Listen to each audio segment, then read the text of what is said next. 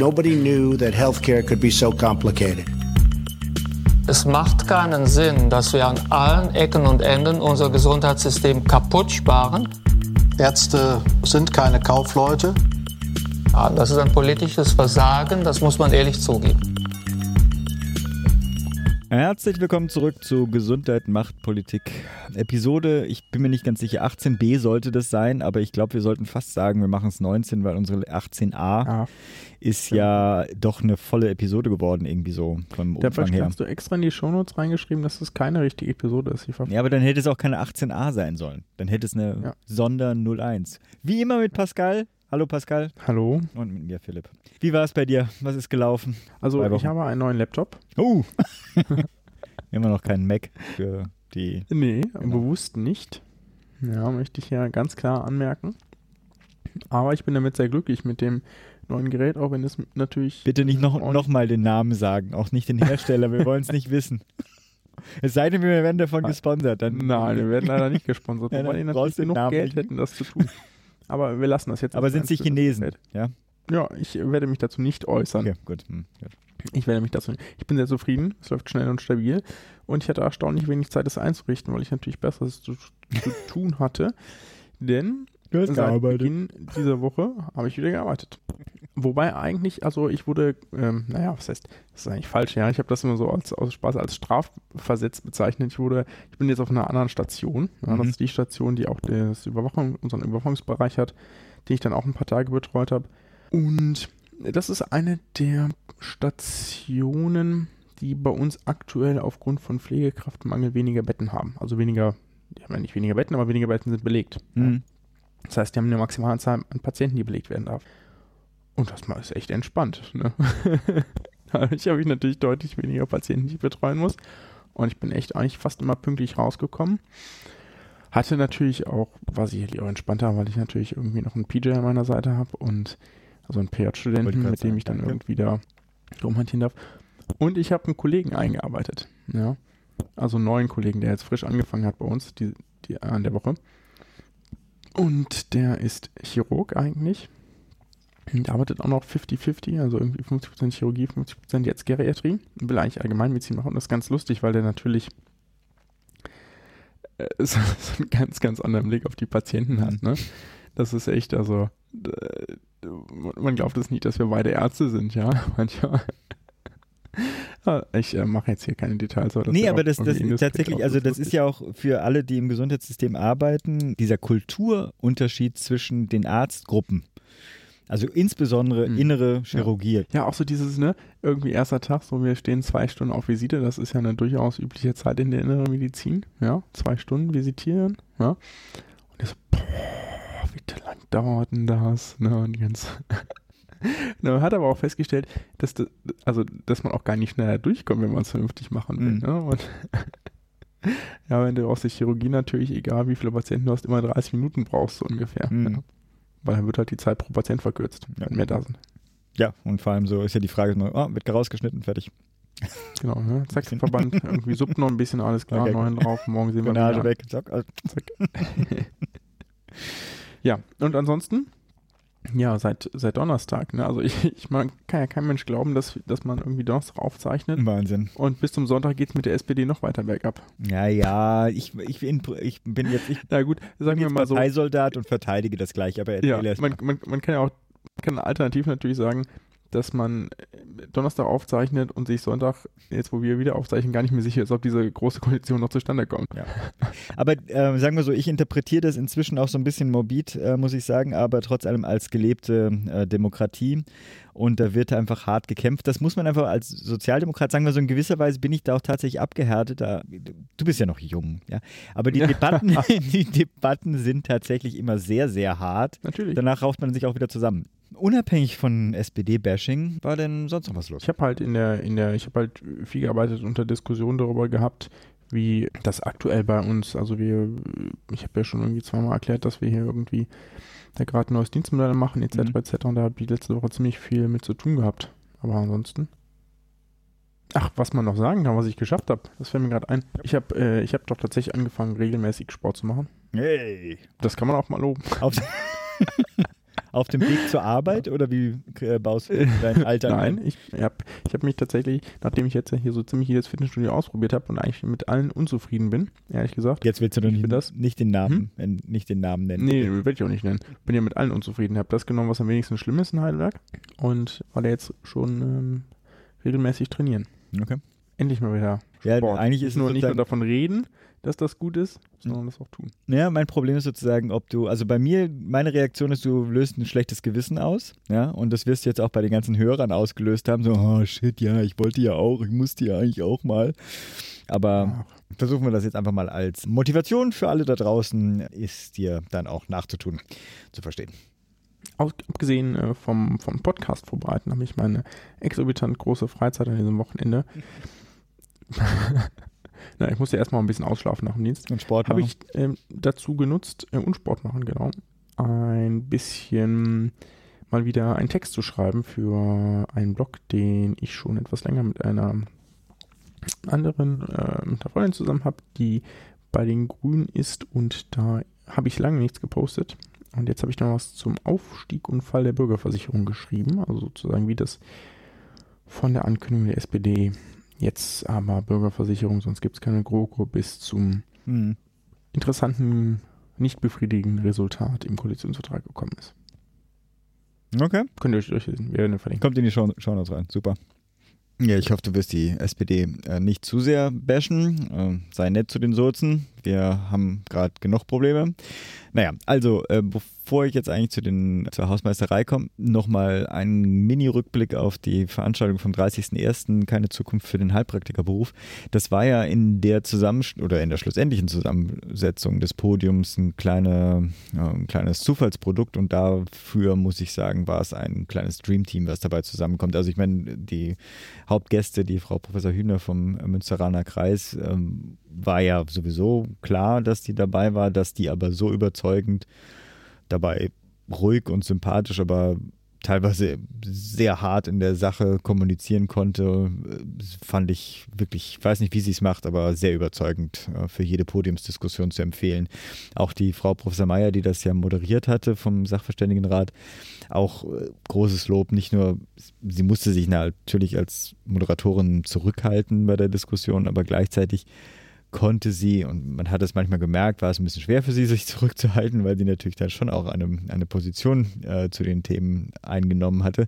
Aber in der Diskussion, wie gesagt, zurückgehalten und manchmal waren dann doch an den richtigen Stellen äh, kleiner äh, spitzer Kommentar äh, dabei, wo es auch notwendig war. Nee, aber äh, zu dem Dream Team äh, dazu kam, und das war vorher noch eine gewisse Black Box für mich, war die Bundestagsabgeordnete der FDP, die sehr positiv aufgefallen ist, die Katrin Helling-Pla.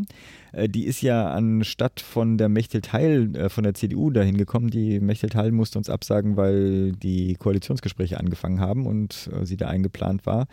Und die Katrin Helling-Pla hatte so hat eine besonders interessante Kombination. Sie ist nicht Mitglied vom Gesundheitsausschuss, als aber auch Mitglied im äh, Verbraucherschutzausschuss, was natürlich zu der Thematik Heilpraktiker besonders spannend ist. Und da würde ich jedem empfehlen, einfach mal da reinzuhören. Sehr überzeugende Argumentation und was ich finde für eine Politikerin und einen Politiker zu der Frage eine sehr reflektierte reflektierte Herangehensweise und da würde ich auch sagen, mit einem überzeugenden Auftreten für den Verbraucherschutz.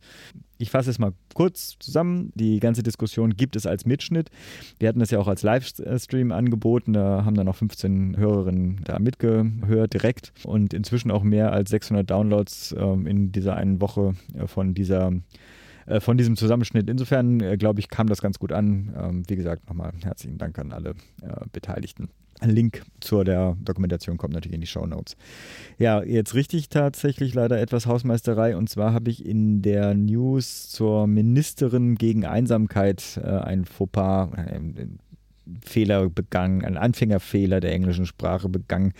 Da nochmal herzlichen Dank an die Silke Jäger. Die hatten wir auch hier im Podcast als Gast schon gehabt. Die hat mich natürlich dann als ähm, Halbengländerin äh, da auf diesen äh, Fehler hingewiesen, dass natürlich Minister nicht das gleiche wie Minister im Deutschen ist. Aber ich dachte, das wäre auch in der deutschen Presse so. Ja, das ist das, Also, da, sie hat so. mir das auch so, die Zeit schreibt das auch so. Und also sagen wir so, viele deutsche Organe haben das so aufgenommen, aber ich habe das dann halt einfach unkritisch dann übernommen. Es schreiben auch, surprise, surprise, die Englischen natürlich auch, aber meinen natürlich was anderes. Man muss ja wissen, die, die, die Minister im Kabinett, also sind ja die ähm, entweder die Cabinet Ministers oder die Secretary of States for Health or for Social Services or whatever. Das braucht man nicht so lange zu machen. Ähm, wer es nochmal genauer nachlesen möchte, habe ich da auch in die Shownotes reingepackt. Dann möchte ich mich noch bei ein paar Hörern bedanken und zwar zum ersten äh, bei Grobi, äh, so nennen wir ihn jetzt einfach mal. Der hat nämlich etwas korrigiert, was wir so, ja, das ist sein, sein Username, hm, was soll ich machen?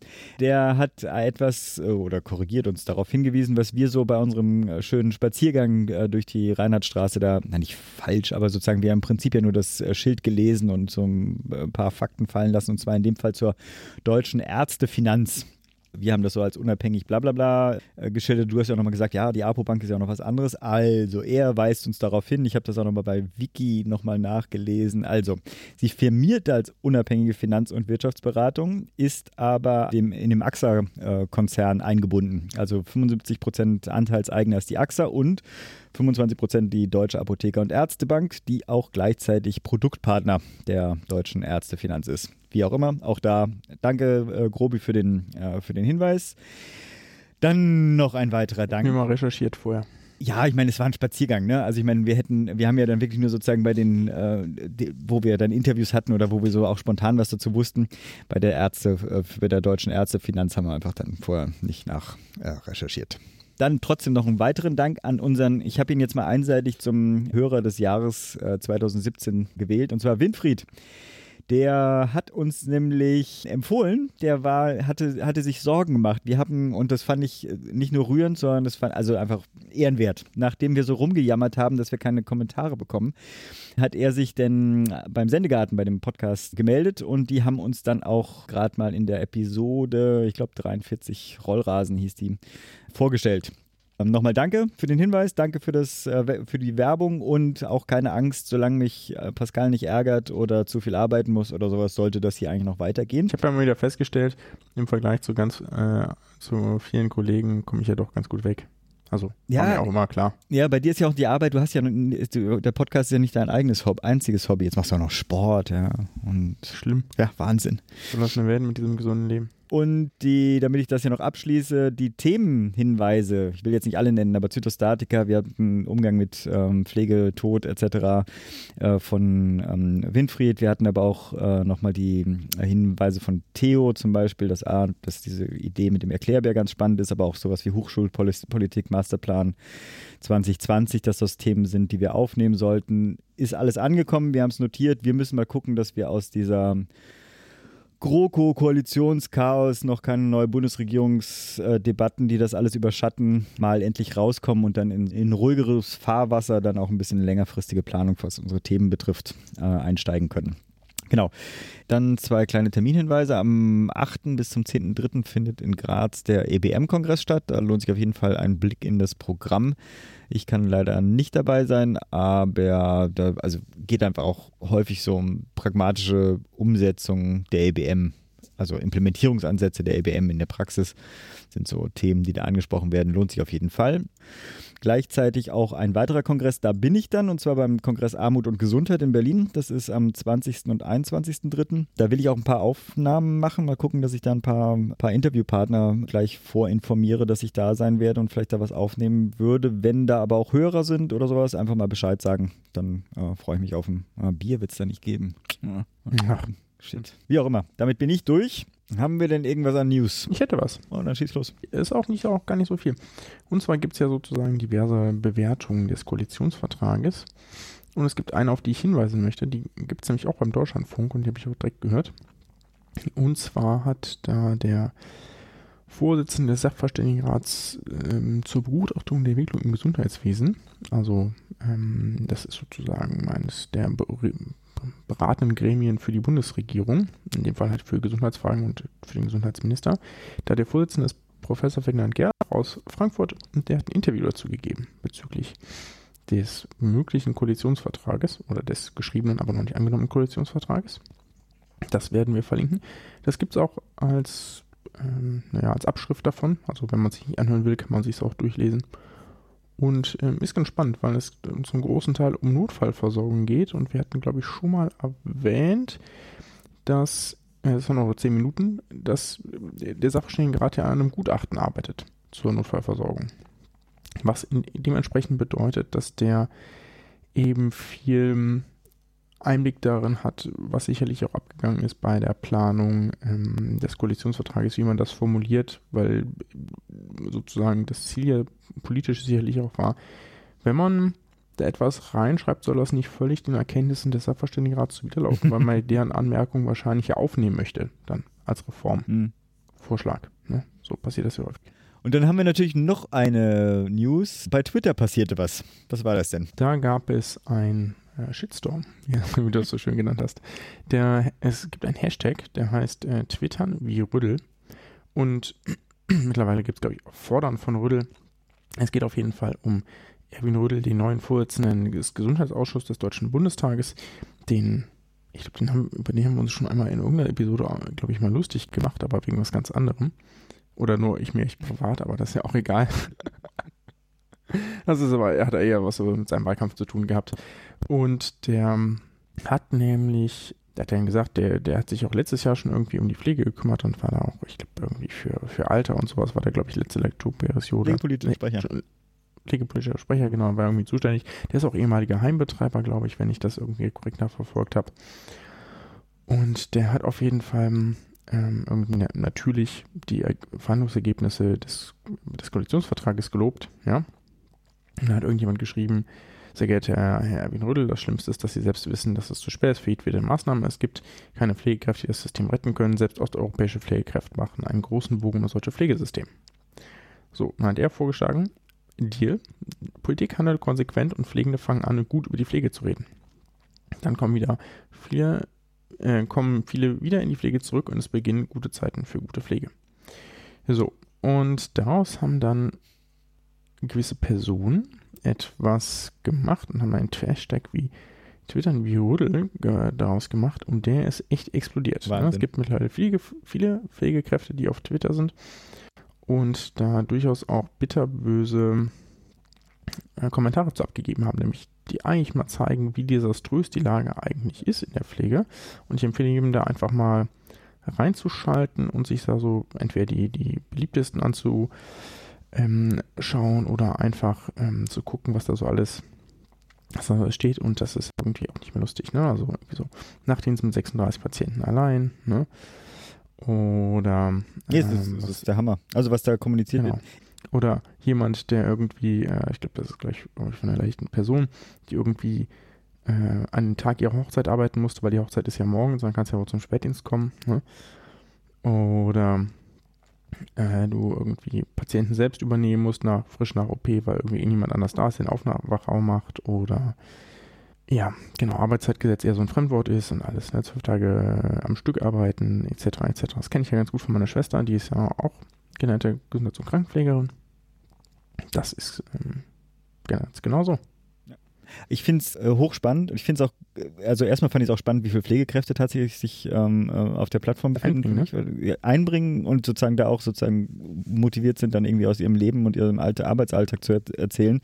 Mhm. Was unter diesem Hashtag jetzt äh, zusammengefasst wird, hat ja nichts mehr mit dem ursprünglichen Tweet von, von Rüddel zu tun. Es ist halt jetzt ein Ausdruck von einer unglaublichen Frustration und gleichzeitig auch eine unglaubliche Energie, äh, die dahinter steckt. Also ich fand es bewundernswert und erschreckend. Nö, genau, es ist einfach nur ein gutes, ein gutes Zeichen, einmal zu zeigen, so Leute, so schlimm ist die Lage tatsächlich. Ja. Und ähm, das ist wirklich bedenklich. Und da wissen, glaube ich, auch alle, was hatten wir auch schon bei unserer letzten 18a-Episode gesagt, dass mehr notwendig ist als die 8000 Stellen und wir auch optimistisch sind, dass da mehr kommt, eben nur wahrscheinlich gerade so nicht möglich ist. Ja, wir haben uns diese Woche entschieden, ein bisschen weniger News zu machen. Das liegt auch daran, dass einfach der dominierende Diskussionsstrang natürlich der zur Entstehung der Großen Koalition ist und da einfach, also ich meine, eine Zusammenfassung des Koalitionspapiers haben wir schon. Äh, wir werden auch noch ein paar Links reinpacken zu anderen Bewertungen und anderen Kommentaren. Aber das ist einfach die Großwetterlage zurzeit und da nebenbei so kleinere News aufzufischen, ist, glaube ich, nicht so ganz sinnvoll. Apropos ja. Wetterlage. Ja. Wir haben ein Interview dazu. Ja, und zwar mit der Katrin Helling-Pla. Äh, hatte ich vorhin ja schon erwähnt. Das war die Abgeordnete, die da bei der Heilpraktikerveranstaltung einen so positiven Eindruck bei mir hinterlassen hat. Äh, ganz kurz zu ihr. Sie ist Jahrgang äh, 86, Rechtsanwältin und Fachanwältin für Medizinrecht. Auch das passt natürlich hervorragend rein für die FDP im Bundestag und da, äh, wie auch schon geschildert, äh, mit dieser spannenden Kombination des äh, Mitglieds im Ausschuss für Gesundheit als auch im Verbraucherschutzausschuss. Das war ja auch der Grund, warum wir sie zu der Veranstaltung Heilpraktiker geladen haben. Und das ist natürlich auch ein Grund, warum sie eigentlich perfekt dazu ist, auch mal den Koalitionsvertrag Vertrag hier mit uns auseinanderzunehmen. Äh, ja, vor allem auch, ähm, also man muss dazu sagen, dass Philipp etwas skeptisch war zunächst, weil er so die Befürchtung hatte, dass wir ihn einkesseln werden beim Interview. Das sehen wir da mal noch. ja, das sehen wir noch. Ja. Aber ja, das ist, also das, das äh, Wichtigste ist ja irgendwie, dass man jemanden hat, ähm, also wir wollen ihn auch gar nicht nur verteidigen, ne? So, und wir haben ja jetzt, ich fand unsere Bewertung, ich habe die ja heute nochmal gehört beim Sport, ist auch gar nicht so schlimm. Also ich meine, natürlich kann man die irgendwie, kann man das auch ganz vernichtend machen, aber wir haben auch durchaus probiert, positive Punkte hervorzuheben. Ja, ich glaube, da waren wir sehr fair und da haben wir auch gerade im Pflegebereich auch gelobt. Das Spannende ist ja sozusagen, was hätte man oder was hätten andere besser gemacht oder anders, nicht wenn sie es denn gewollt hätten. Ja. Ne? Nee, und ich finde es auch, also ich meine, wir sind ja auch kein rot-grüner Podcast hier, sondern wir bemühen uns ja eigentlich auch um eine, oder sagen wir so, ja, doch, eigentlich schon bemühen wir uns um eine neutrale Bewertung ja. von den. Das ist halt, können wir ja nichts dafür, dass Rot-Grün halt meistens recht hat. Nein. Das müssen wir, glaube ich, auch zensieren. Ach Quatsch, das können wir drin lassen. Ja. Die Sache ist, ich bin ja tatsächlich gespannt und ich meine, wir brauchen ja nicht mit ihr, also beim Thema, was weiß ich, äh, private Krankenversicherung oder Bürgerversicherung werden wir nicht auf den grünen Zweig kommen, aber das wissen wir vorher schon. Ich bin bei vielen Themen, die wir auch in unserer Vorstellung dargelegt hatten, war ja auch klar sozusagen, es gibt eigentlich einen breiten Konsens vielleicht unterstelle ich den aber auch nur und den gibt es gar nicht so. Und ich bin deswegen ganz tatsächlich sehr gespannt, was dieses Interview denn da bringen wird. Und um die Zeitirritation auch nochmal transparent zu machen, das werden wir morgen aufzeichnen. Für euch natürlich überhaupt nicht auffällig. Wir wechseln ab zum Interview.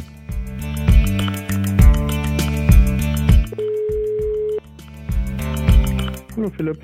Ja, hast du dich in der Besenkammer versteckt oder? Ja, ich äh, bin im Bereitschaftszimmer und ähm, genau, habe da gerade sogar ganz ernsthaft die äh, Putzfrau gebeten, den Raum ähm, zu hinterlassen, dass ich das jetzt gleich selbst mache, damit ich den Raum, ich wusste nicht, dass sie zu dem Zeitpunkt hier putzt. Das ist Commitment, super. Helling-Pla. Frau Helling-Pla, Philipp Schunk hier auf der einen Seite und der da schwer atmet, das ist der Pascal Nulderik, der... ich bin hier gerade hochgejoggt. Ja. Treffen ins der gestern noch ja. äh, groß angekündigt hat, dass er mit Sport angefangen hat, der versteckt sich gerade im Bereitschaftsraum der Klinik und versucht von da genau, aus das genau. Gespräch genau. zu führen. Nur, ah, dass ja, das cool. bisschen äh, Erklärung bedarf, das also jetzt schon falls noch. es laut wird, wissen Sie warum. Ja. ja, falls es bei mir laut wird, ist es mein Kind. Das, naja, aber. Ah, alles klar. Ach, das ist ein super Setting. Besser könnte es doch gar nicht sein. Ja. Die, sie sammeln immer weiter Sympathiepunkte bei mir. Ich habe die Vorstellung gestern schon ähm, aufgezeichnet. Was ich da vergessen habe, ist äh, der schöne Website-Claim. Die Ungeduld ist auch eine Tugend. Der Pascal musste mich nicht arg überzeugen. Also Sympathiepunkte haben sie zwar schon, aber ob ich mich in ein Gespräch reinbegebe, in dem zwei Oppositionsparteien den Raum bekommen, hier meine Sozis zu bashen. Ja. naja. Aber zumal ich den, den, den Endschnitt mache, habe ich gedacht, das äh, kann wir jetzt zulassen. Mal sehen, welche Aussagen ich da zusammenschneide. Aber bevor wir vielleicht gleich mit dem Thema Koalitionsvertrag einsteigen.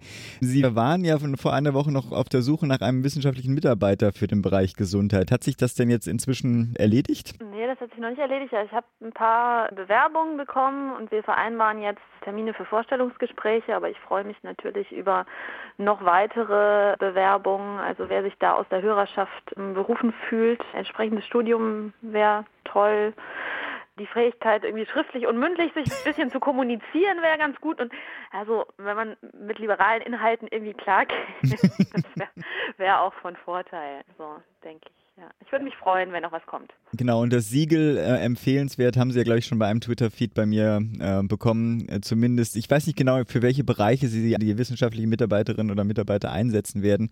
Aber wenn es irgendwas mit dem zu Thema zu tun hat, was wir auch bei der letzten Veranstaltung hatten, muss ich sagen, äh, kann es ja nur eine spannende Legislaturperiode werden. Ja, das, dafür bin ich auf jeden Fall zuständig auch. Mhm. Insofern für alles, was ich zuständig bin, dann logischerweise auch. Genau. Also alles, was Patientensicherheit und Medizinethik, Hebammen, so, Das waren so ein paar Schlagworte. Da sind wir fast schon in die erste Frage eingestiegen. Der Pascal hat mir die gegönnt, weil das die Frage nach dem, was finden Sie denn besonders gut an dem ausgehandelten Koalitionsvertrag ist? Es gibt einen Punkt, der drin steht, den wir auch drin haben wollten, der uns rausgestrichen wurde. Das ist nämlich die, die Reform des Morbi-RSA, also mhm. des mobilitätsorientierten Risikostrukturausgleichs. Der mhm. war wohl bis zum letzten Sondierungspapier irgendwie wundersamerweise wieder vom Papier verschwunden. Deswegen finde mhm. ich das besonders gut und da sind wir uns jetzt gleich sehr uneinig wahrscheinlich. Besonders gut finde ich natürlich auch, dass die Bürgerversicherung nicht drin steht. Ne? Also Lauterbach ist ja der Meinung, dass äh, der Einstieg damit gelungen ist, aber darauf steigen wir jetzt nicht ein. Das, das, das haben wir ja auch schon auseinandergenommen, dass das vielleicht weniger der Fall ist. Da muss ich ja fragen, das war es schon mit dem positiven Aspekt des Koalitionsvertrags? dann müsste ich ja dem Pascal die nächste Frage dann gleich übergeben. Genau, also jetzt aber ans Eingemachte, wir wollen das ja auch ein bisschen kritisch diskutieren. Was sind denn Ihre Top 3 Kritikpunkte? Ja, da können wir eigentlich dann doch tatsächlich bei, bei der Bürgerversicherung anschließen, beziehungsweise bei der einheitlichen äh, Gebührenordnung beziehungsweise es ist ja keine einheitliche Gebührenordnung, sondern es ist eine Kommission, die Vorschläge für ein modernes Vergütungssystem erarbeiten soll. Das ist auf jeden Fall schon mal eine symbolische Trophäe der SPD, würde ich sagen. Und ich persönlich hoffe, dass es dabei bleibt. Die gesetzlichen Krankenkassen haben ja auch schon gewarnt, dass das zu höheren Beiträgen in der GKV führen würde. Und das, denke ich, ist einer der drei Top-Kritikpunkte. Der zweite, ich finde das RX-Versandhandelsverbot wirklich ganz, ganz, ganz schrecklich, unsäglich. Einerseits mhm. steht was, wie toll E-Health und Telemedizin ist, uns wird davon geschwärmt und andererseits gibt es eben das Versandhandelsverbot. Es ist einfach ja nicht zeitgemäß. Wir brauchen da weiter Wahlfreiheit. Wollt offene Türen einrennen? So mhm. kurz. Und das dritte ist, glaube ich, ein ganz persönlicher Punkt. Also neben dem Heilpraktiker-Thema ähm, ist mir auch das Thema Impfen sehr wichtig. Und da steht irgendwie nur so ein halbherziger Satz, mhm. man wolle Maßnahmen mhm. ergreifen, um notwendige Impfquoten zum Schutz der Bevölkerung zu erreichen. Die FDP hat sich erfreulicherweise zu einer Impfpflicht bekannt im Wahlprogramm aber zumindest etwas mehr. Also mhm. das steht bei den anderen nun mal nicht im Programm, es war also auch nicht zu erwarten, aber zumindest mal etwas mehr Enthusiasmus hinter dem Thema. Also steht jetzt eigentlich drin, da passiert nichts in den nächsten vier Jahren, würde ich mhm. so interpretieren. Ja, würden wir genauso äh, befürchten, das ist jetzt eigentlich schade, das hat jetzt gar keinen großen Dissens ergeben. soll, ja, soll, ich noch was anderes? Soll ich noch was Nein, also dann, dann, dann, müssen wir müssen wir vielleicht doch so ein bisschen über ähm, uns über die BV streiten. Ich, ich würde nämlich, also ich halte das so halbwegs mit der Meinung der GKV, ne, dass die alleinige Honorarangleichung jetzt eher so ein wenig bringen würde, aber dazu habe ich auch was äh, kürzlich geschrieben, aber unabhängig davon, wie ist es denn ähm, nehmen wir mal an, die Kommission macht tatsächlich gute Vorschläge. Könnte ja passieren. Ja, dann haben wir 2021 drei gute Vorschläge oder einen guten Vorschlag auf dem Tisch liegen, wie denn eine, ein neues, besseres Vergütungssystem aussehen könnte. Was allerdings dann keine Bevorzugung oder was keinen Unterschied mehr der Vergütung für Privatversicherte versus gesetzlich Versicherte machen würde. Fänden Sie das gut? Wie soll das gehen, äh, ohne dass es für die äh, GKV-Versicherten teurer wird? Naja, also das kann also das hängt ja davon ab. Ne? Das, das, hängt davon ab, ob man dann die ärztliche Gesamtvergütung auf gleichem Level halten will. Ne? Ich glaube, alle, die eine Bürgerversicherung ernsthaft diskutiert haben, haben das mit aufgenommen, weil man weiß, dass man sonst einfach zu große Widerstände der Ärzteschaft erzeugen würde. Ja. Und dementsprechend muss es also, wird es vermutlich so sein, dass es da irgendwie eine, eine, Anpassung nach oben und in der sozusagen in der GOL eine Anpassung nach unten geben wird. Ja. Aber warum sollte das nicht durchaus ein gangbarer Weg sein, wenn sich die Kosten irgendwie im Rahmen halten? Weil ich grundsätzlich Systeme ohne Wettbewerb schwierig finde. Ne? Also weil ich ja, aber Sie können ja Wettbewerbe zwischen gesetzlichen Krankenkassen haben. Man kann ja auch private Krankenkassen können ja auch eine Bürgerversicherung anbieten. Man kann da ja durchaus Wettbewerb haben. Wir sind ja, also wo wir ja einig sind, ist ja bei der Grundkritik, dass äh, die Kommission alleine, das wird ja auch von den Bürgerversicherungsbefürwortern selbst auch kritisch gesehen wird. Also dieses Herausnehmen äh, der einheitlichen Gebührenordnung aus dem Gesamtkonzept Bürgerversicherung, das ist ja unsere Kritik, das System sozusagen dadurch eher durchbrochen sehen. Aber andererseits die Frage von Pascal ist ja dann quasi sozusagen, brauchen wir einen Wettbewerb um Bezahlung beim Arzt? Das ist ja äh, quasi das, was jetzt sozusagen da, da herauskommt bei Pascal. Wenn wir sagen, wollen wir den Wettbewerb, aber wir wollen den Wettbewerb nicht um die Beiträge, die der Arzt für den jeweiligen Patienten bekommt. Was ja genau einer der Gründe für die Argumentation der Zweiklassenmedizin ist. Oder Pascal? Habe ich das richtig verstanden? Ja. Gut. Ja, aber da, sind wir uns halt nicht einig. Ne? Also ich, mhm.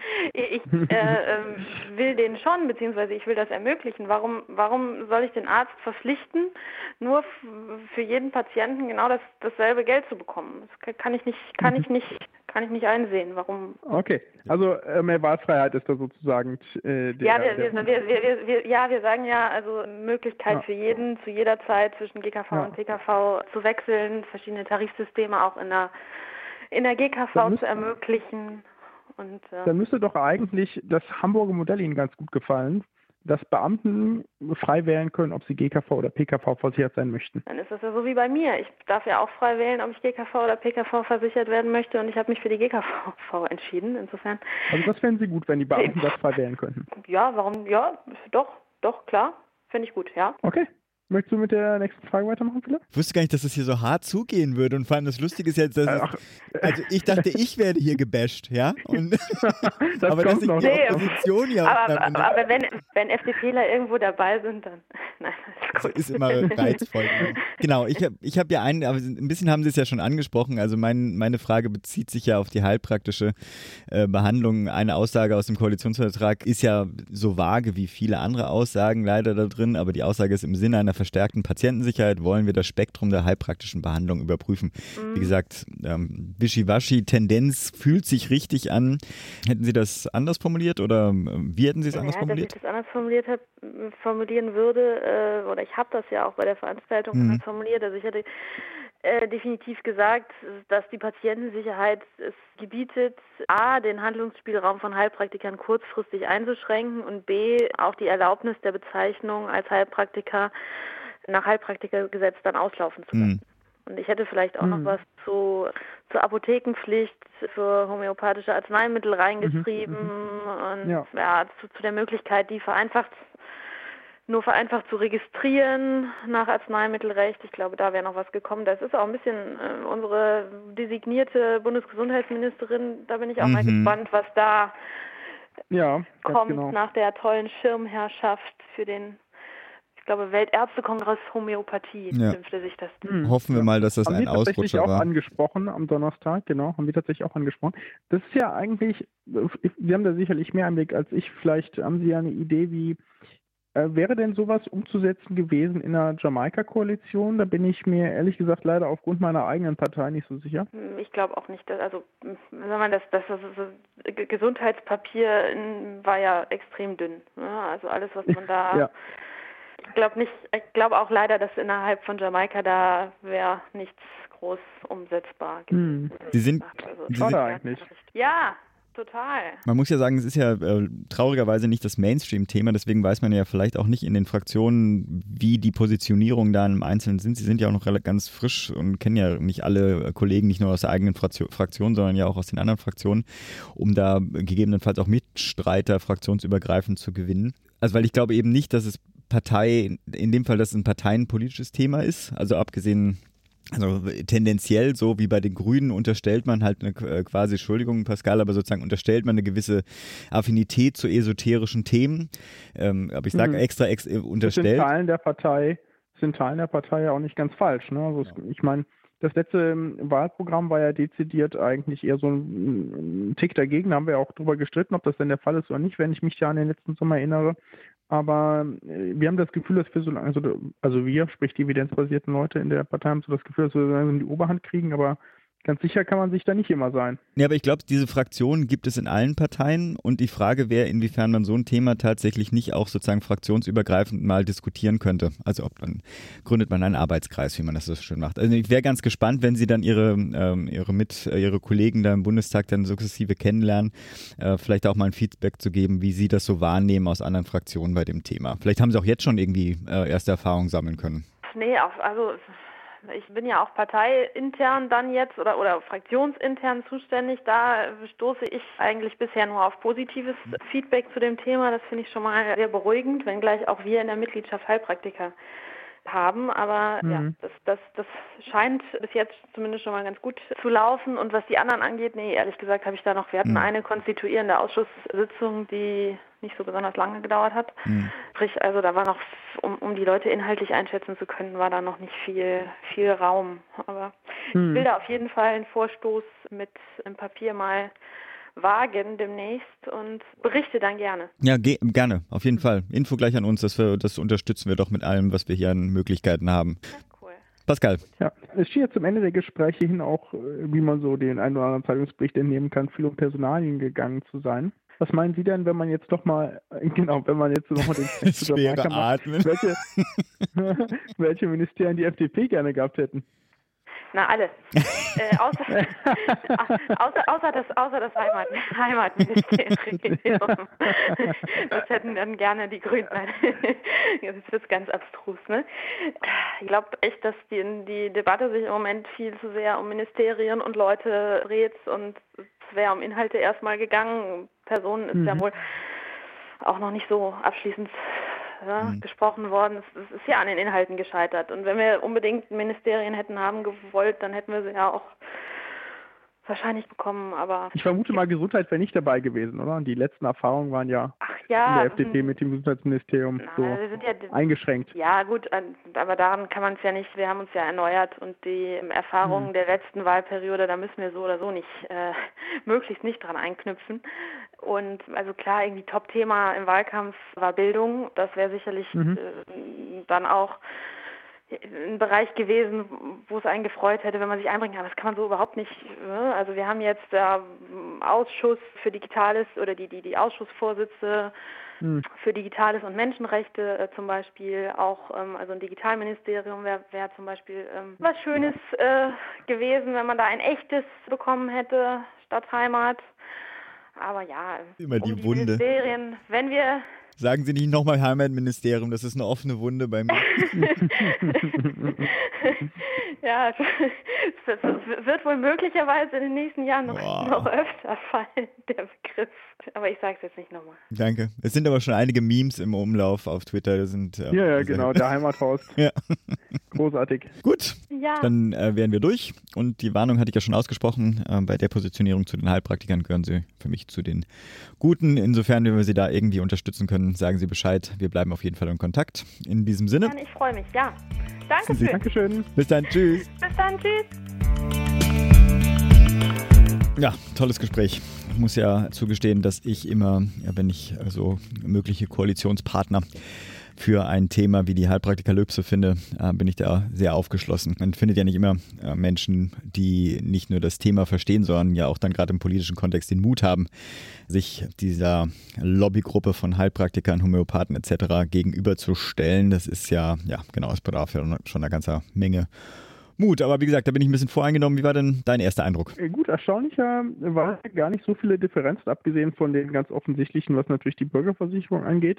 Aber äh, ansonsten äh, hat sich irgendwie so gefühlt das bewahrheitet, was man über Gesundheit ja öfter mal sagt, dass Gesundheitspolitik gar nicht so viele große Differenzen hat, sondern eher so kleine Differenzen. Mhm. Und das habe ich da jetzt gefühlt so auch ausgemacht. Ne? Also so in den Großlinien Jetzt irgendwie Bürgerversicherung, äh, das ist so die einzige echte große Linie. Der Rest ist eher so, äh, sind eher so Kleinigkeiten wie, na gut, der Ex-Versandverbot ist vielleicht auch ein bisschen was Größeres. Aber äh, sonst ist es eher so viel Kleinkram, womit man auch mit vielen kleinen Dingen in einem Koalitionsvertrag eben auch zufrieden sein kann und sich an anderer Stelle eben andere Formulierungen gewünscht hätte, etc. etc. Ja, aber und auch ein bisschen vielleicht, deutlichere Formulierungen, ja. aber ich meine, das ist natürlich auch genau. ein Grundproblem von der Koalitionsvertrag. Ähm, ich fand es auch spannend. Mhm. Äh, und wie gesagt, die Bürgerversicherungsdiskurs, das war ja auch nicht überraschend, dass, äh, dass es da Differenzen gibt.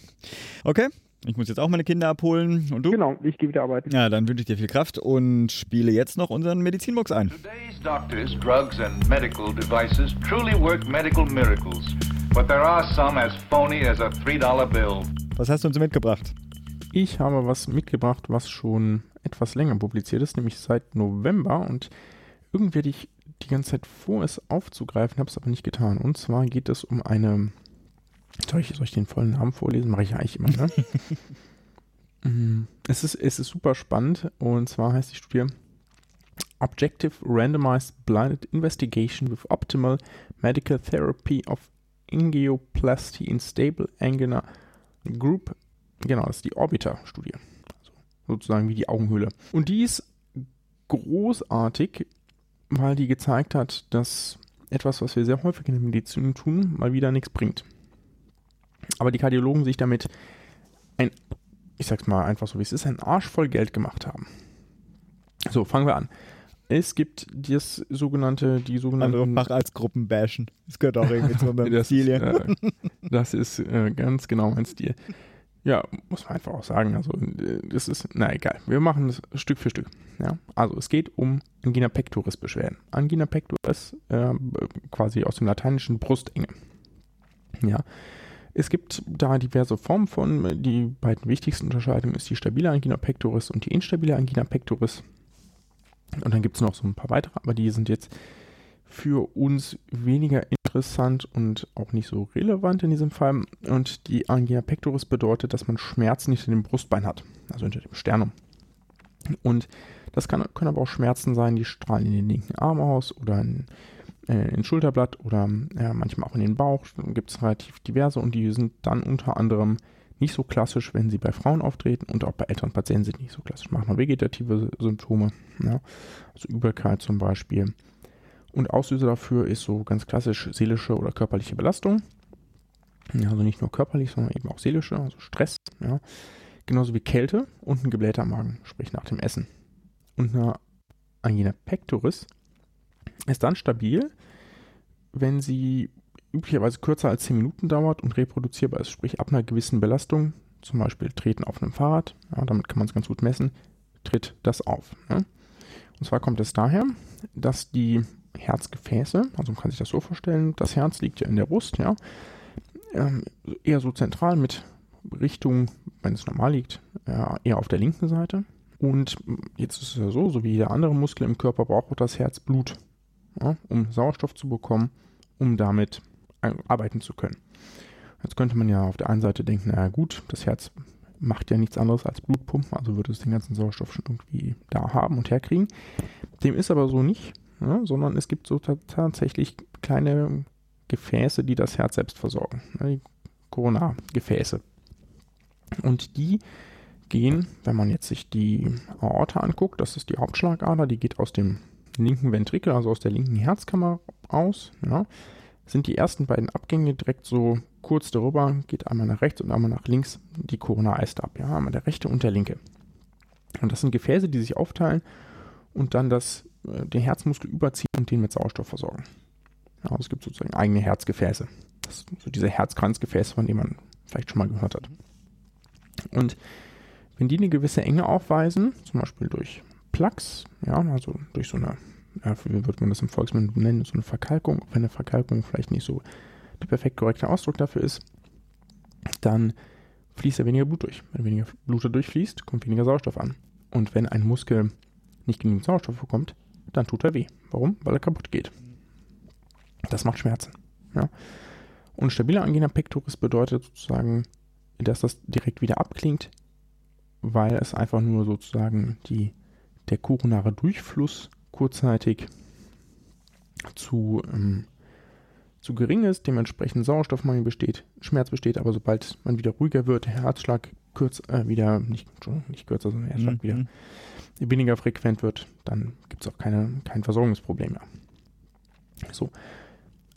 Die instabile Angina pectoris hm, ist eine Form des akuten Koronarsyndroms und damit in der gleichen Kategorie wie auch der Herzinfarkt.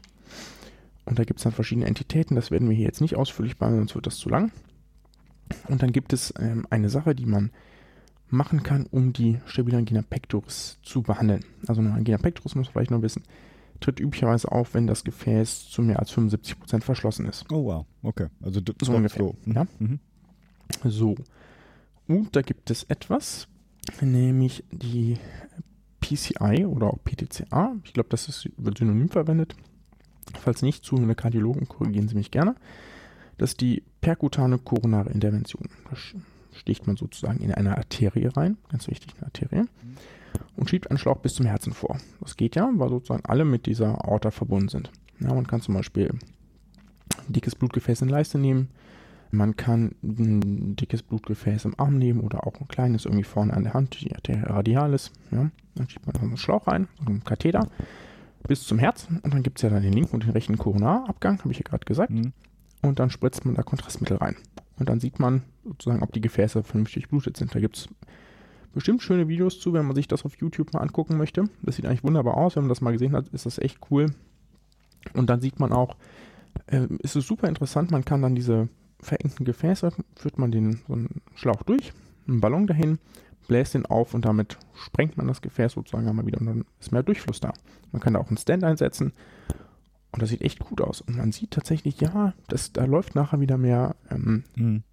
Kontrastmittel durch und das ist ein super beeindruckendes Ding. Das ist 1977 erfunden worden oder gab es eine erste Durchführung davon.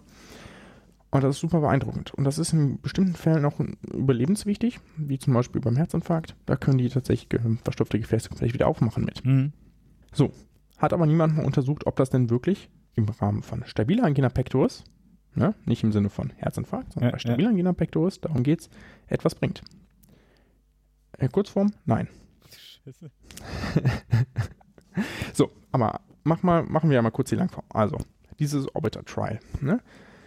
Das ist eine Studie, die haben sie gemacht in Großbritannien an fünf verschiedenen Krankenhäusern. Die haben Patienten eingeschlossen, die mehr als 70% Koronarstenose hatten, ja. Und dann haben sie was ganz Spannendes gemacht. Alle Patienten, die eingeschlossen wurden, haben erstmal sechs Wochen Medikationsoptimierung gekriegt. Mhm. Ja, sprich, damit du gleiche Ausgangslage hast. Mhm. Dann haben die super ausführlich untersucht mit äh, Belastungstraining, Symptomfragebögen etc. etc. Und dann haben sie ihre 200 Patienten, die sie dann hatten, ja, das ist eine gute Anzahl für so eine wichtige Studie, diese 200 Patienten randomisiert. 105 haben die PCI gekriegt und 95 eine Placebo. Mhm. Ja, und zwar so ein Placebo, dass sie tatsächlich dann Schnitt gemacht haben. Ja, so dass es aussah, als hätten sie was gekriegt. Mhm. Ja. Das hatten wir neulich schon mal, so eine Sam Pro- Sham Procedure nennt man Mhm, das, mhm. ja. Und haben dann geguckt, ändert sich dann irgendwas. Und die haben dann sich auch, konnten natürlich feststellen, ne, also die hatten dann quasi, die Läsion hatten irgendwie so eine Stenose von 84 Prozent etc. Und es gibt keinen signifikanten Unterschied im primären Endpunkt.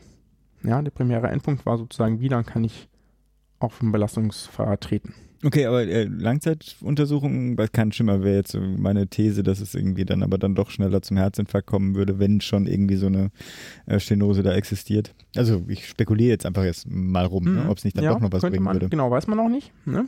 Der Hauptpunkt der AP-Behandlung ist allerdings eigentlich sozusagen, dass bei Patienten, bei denen du medikamentös nichts mehr machen kannst, du eben da die Symptome hinlässt. Man weiß, oder man Okay. hat auch immer gedacht, dass das kurzfristig was hilft. Okay. Tut's aber nicht. Jetzt haben wir das endlich mal schwarz auf weiß. Ja, Bitte. Hat man mal vernünftig untersucht. Hm. So. Und dazu gibt es einerseits ein wunderbares Editorial, das wir auch verlinken werden, das dazu geschrieben wurde. Der Titel ist schon schön genug.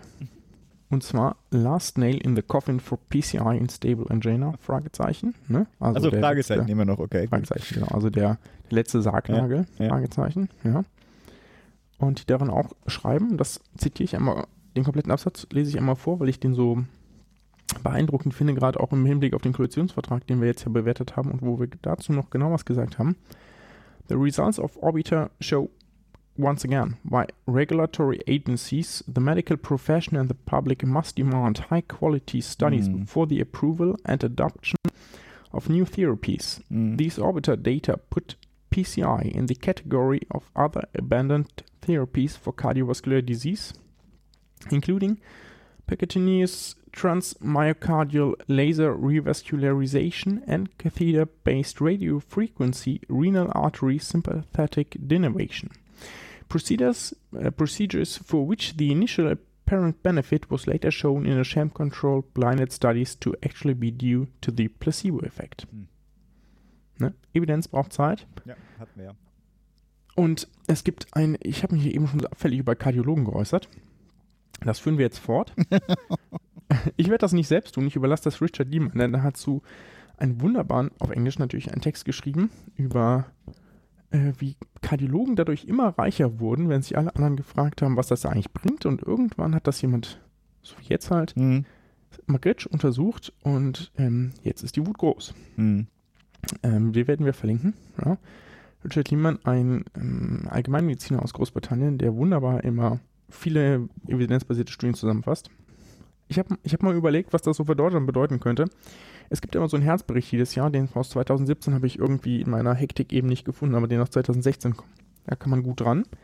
Und da gab es, gab es insgesamt, also zu stationären Daten gibt es gibt bessere stationäre als ambulante Daten. Es gibt irgendwie 3768 ambulante Fälle 2015 und 365.000 stationäre Fälle. Davon 333.609 mit Stand. Ähm, so, jetzt könnte man ja fragen, na gut, das kann ja auch durchaus sinnvoll sein, zum Beispiel, wie gesagt, eben Herzinfarkt und so. Ne? Jetzt ist die Frage, wer davon, also hatte denn das ähm, eine Indikation? Ne? Und die schreiben da etwa ein Drittel der Linksherzkatheterpatienten hatte, wurde mit einem akuten Koronarsyndrom, das heißt zwei Drittel wurden ohne akutes Koronarsyndrom untersucht. Und ähm, bei, davon wurden etwa bei 30 Prozent eine PCI durchgeführt. Ja. Das heißt, es gibt circa zwei, im Jahr 2015 gab es circa 200.000 Wow. solche durchgeführten Der Sachen, die sich nachträglich als fraglich herausstellen. Ja. Kann durchaus sein, dass es in dem einzelnen Fall durchaus eine gute Berechtigung dafür gab, aber tendenziell ist das durchaus erstmal alles fraglich. Ja, das haben wir alles gezahlt. Das Ähm, hat echt Geld gekostet. klär mich mal kurz auf. Was passiert denn jetzt nach so einer Studie? Tja, also ich, ich lese kurz äh, zu Ende vor, weil das ist eigentlich ganz spannend. Herzbericht ähm, sagt durchaus auch was dazu. Die schreiben nämlich, bei Patienten mit stabiler Angina pectoris kommt es durch die Corona-Intervention zu einer sofortigen symptomatischen äh, Besserung. Ne? Beschwerden werden in aller Regel für längere Zeit beseitigt. Ähm, schwierig ja, ist es in dieser Indikation zusätzlich einen Vorteil der Katheterintervention für das Überleben nachzuweisen. Hm. Ähm, bap, bap, bap. Hier ist die Frage zulässig, ob eine PCI in jedem Fall gerechtfertigt ist. Es gibt nur wenige randomisierte Studien für die Katheterintervention bei stabiler Angina pectoris. Das ändert sich jetzt. Hm. Und also wenn es gut läuft, nach wissenschaftlichen Standards und nicht nach Geld, und das ist ja die spannende Frage Mhm. in der Kardiologie, wenn man ehrlich ist, ja, dann wird das deutlich herabgewertet. Ja, also sowohl die wissenschaftlichen Guidelines dürfen Mhm. das jetzt bei stabiler AP nicht mehr empfehlen.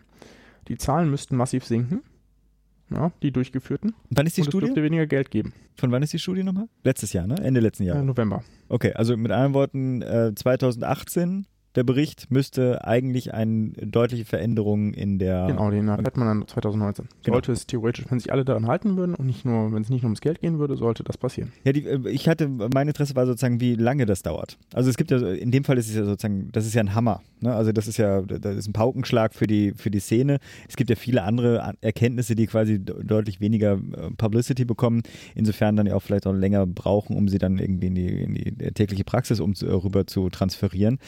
Äh, Bei so einer Sache könnte man oder sollte man ja tatsächlich davon ausgehen, dass es dann umgehend dann tatsächlich eine Auswirkung hat. Muss ja nicht Ja, heißen. zumindest bei jedem Patienten, bei dem man halt sagt, so, da haben wir keinen Verdacht auf ein akutes Coronarsyndrom, sollte man es nicht mehr machen. Ne? Ich bin absolut äh, dafür, dass wenn man sagt, naja, wir haben hier nur den leisesten Verdacht auf ein akutes Coronarsyndrom, dann machst du einen Linksherzkatheter. Ne? Weil bisher ist das irgendwie das, was wir glauben, dass das das Beste ist, was wir tun. Ne? Nur eben beim, bei der Studie AP nicht. Sehr schön. Ja, das war die Orbiter-Studie. Danke für den Medizinmux der Woche. Und damit sind wir am Ende unserer Episode. Pascal, herzlichen Dank. Danke dir. Und wie immer, bleibt gesund, macht gesund. Ciao. Tschüss.